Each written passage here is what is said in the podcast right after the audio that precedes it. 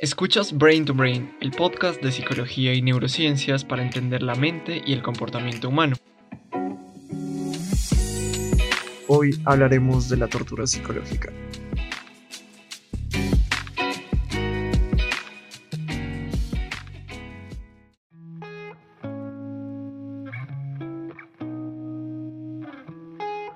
Hola, bienvenidos y bienvenidas a un nuevo episodio de Brain to Brain. Yo soy Víctor y en este episodio del podcast hablaremos de un tema que nos demuestra los límites de los seres humanos.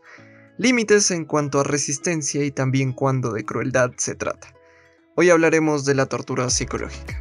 De esta manera, primero definiremos la tortura y diferenciaremos la tortura física de la psicológica. Después mencionaremos algunos métodos de tortura psicológica y por último hablaremos de las consecuencias a corto y largo plazo que la tortura psicológica puede tener en una persona. Puedes encontrar las fuentes que se usaron para construir este episodio en la descripción, en donde también puedes encontrar los enlaces de las páginas de Facebook e Instagram de Brain to Brain, por donde me puedes escribir todas tus preguntas, comentarios o sugerencias para próximos episodios. Además, si te gusta nuestro contenido y quieres apoyar este proyecto, no olvides compartirlo con quien tú quieras.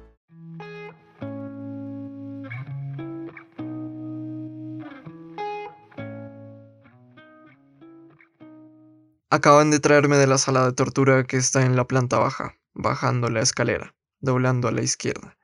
Se oyen los gritos, un torturado, otro y otro y otro, toda la noche. No pienso en nada, o pienso en mi cuerpo. No lo pienso. Siento mi cuerpo. Está sucio, golpeado, cansado, huele mal, tiene sueño, hambre. En este momento en el mundo somos mi cuerpo y yo. No me lo digo así, pero lo sé. No hay nadie más que nosotros dos. Pasarán muchos años, casi treinta, antes de que pueda decirme qué es lo que siento. No decirme qué se siente, sino qué sentimos él y yo. Estas son palabras de Carlos Liscano, un escritor uruguayo que fue detenido y torturado en un centro clandestino en Uruguay durante la dictadura cívico-militar uruguaya.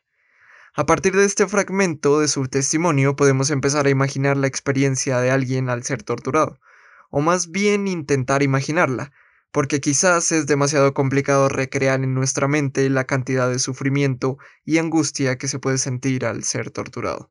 Y es que sí, el término tortura es un concepto muy complejo, pero podríamos definir tortura como cualquier trato que provoca deliberadamente un grave sufrimiento físico o mental con el propósito de reducir las capacidades de una persona, anular la personalidad, obtener información, confesiones, infligir un castigo o con motivos basados en la discriminación. Podemos decir que existen dos tipos de tortura, la puramente física y la psicológica. Y también podemos decir que es difícil separar completamente una de la otra. Por un lado, la tortura física es la que mediante golpes, quemaduras, choques eléctricos u otras maneras de lastimar el cuerpo de una persona se busca conseguir un nivel muy elevado de dolor para imponer la voluntad del perpetrador sobre la voluntad de la víctima. Y por otra parte, la tortura psicológica es el uso de técnicas de manipulación cognitiva, emocional o sensorial para provocar sufrimiento, daño psicológico o el quiebre de la identidad de una persona.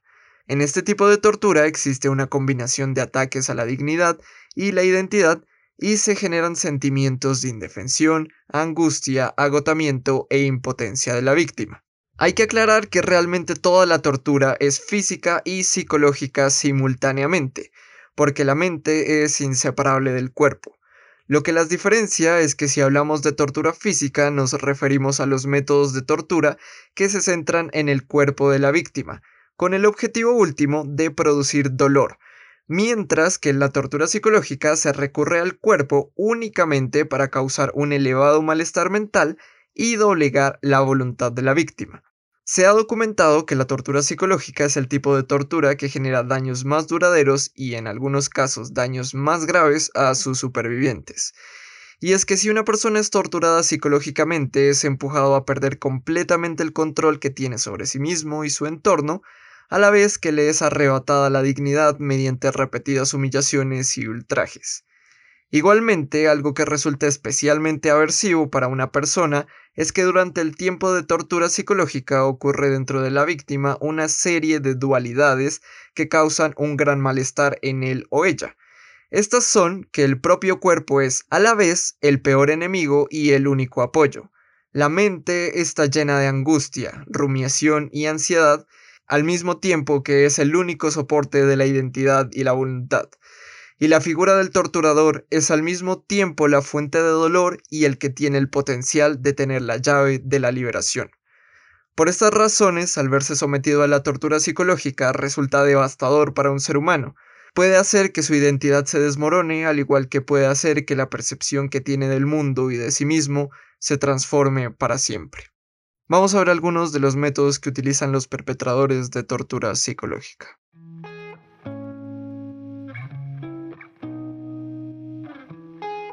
Las técnicas de tortura psicológica están destinadas a manipular el entorno y a jugar con las necesidades de la víctima. En estas técnicas el dolor puede presentarse, pero el objetivo es conseguir el control y fomentar la obediencia, subordinación o cooperación de la víctima. Christopher Beham, profesor de Derecho de la Southern Illinois University, nos enlista los nueve métodos de tortura psicológica que existen. El primero es la interrupción de los ritmos y rutinas cotidianos. Aquí se alteran los ciclos de sueño, de alimentación o cualquier otra rutina que una persona pueda tener. El segundo es el aislamiento y privación sensorial. De esta manera se puede confinar a una persona en un espacio mínimo, en solitario y se le priva de estímulos sensoriales, eliminando la iluminación natural, cualquier sonido u olor.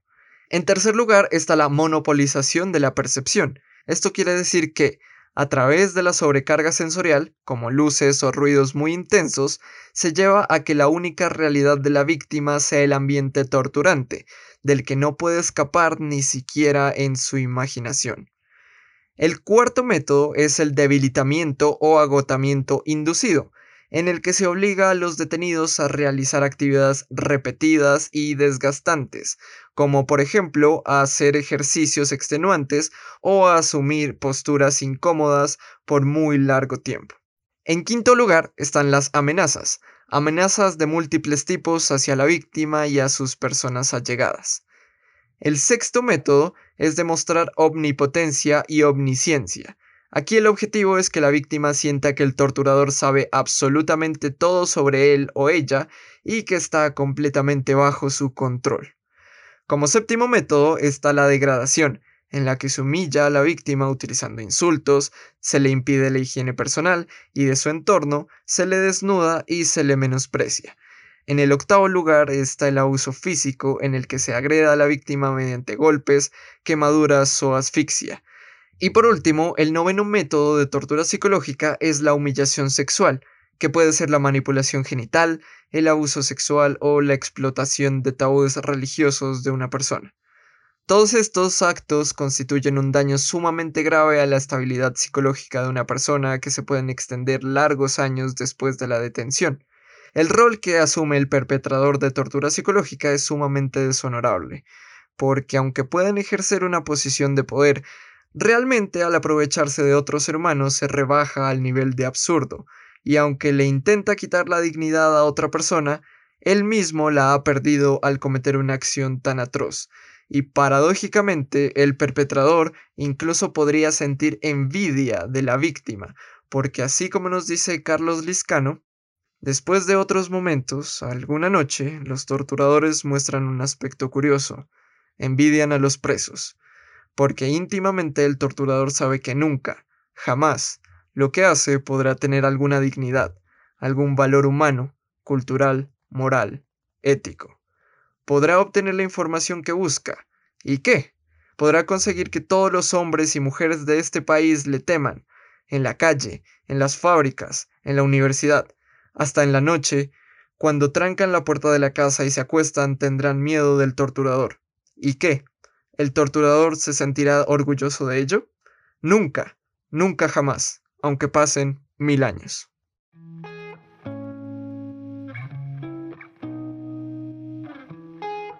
La tortura se experimenta como una batalla física, intelectual y emocional contra uno mismo y contra el torturador. una batalla que deja marcas indelebles en una persona. Esto lo podemos observar en el discurso de Mario Villani, un físico y activista argentino que fue secuestrado y torturado por la Policía Federal en 1977. Él nos dice, pero más profundos que las huellas físicas son las psicológicas. A tres décadas y media de mi secuestro todavía tengo sueños relacionados con los campos, y si alguien me despierta alzo los brazos y me cubro la cara en actitud defensiva. No son exactamente pesadillas, sino sueños sobre situaciones de la vida diaria en los centros clandestinos, momentos normales, no siempre los más horrorosos. La palabra que mejor define mi memoria en los campos es, por ese motivo, la angustia.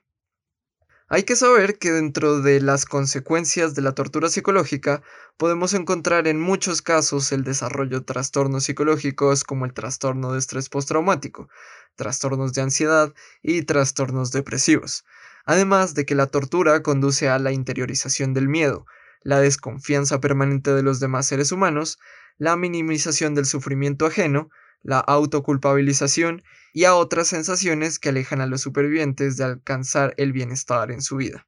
Este desequilibrio prolongado en la vida de una persona lo podemos ver reflejado en el testimonio de Van Nat, un sobreviviente de tortura en un centro de detención durante el régimen del Pol Pot.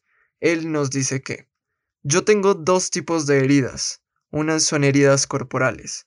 Me electrocutaron para que confesara una supuesta traición, algo sobre enemigos que ni siquiera conocía. Las otras son las heridas emocionales, las heridas psicológicas. Vivo sumido en el miedo, me arrancaron todo lo que nos convierte en seres humanos y me despojaron del derecho de ser una persona.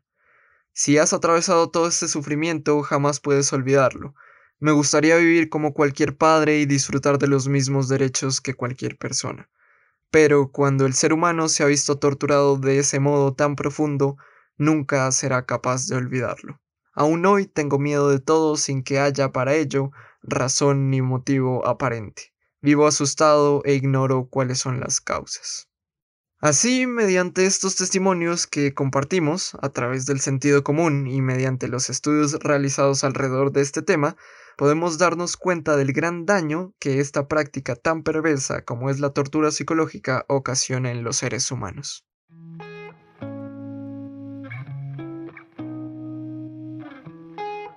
En este capítulo hemos hablado de la tortura física y psicológica, mencionamos los métodos de tortura psicológica y hablamos sobre las consecuencias de este tipo de tortura. Como lo vimos, la tortura es un tema sumamente complejo y su práctica algo completamente reprochable.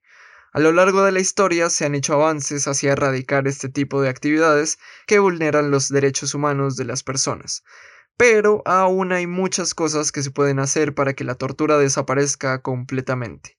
Y es el camino que debemos seguir, porque realmente cuando cualquier acto de tortura se lleva a cabo, el perpetrador, la víctima y la sociedad que los acoge pierde gran parte de su humanidad.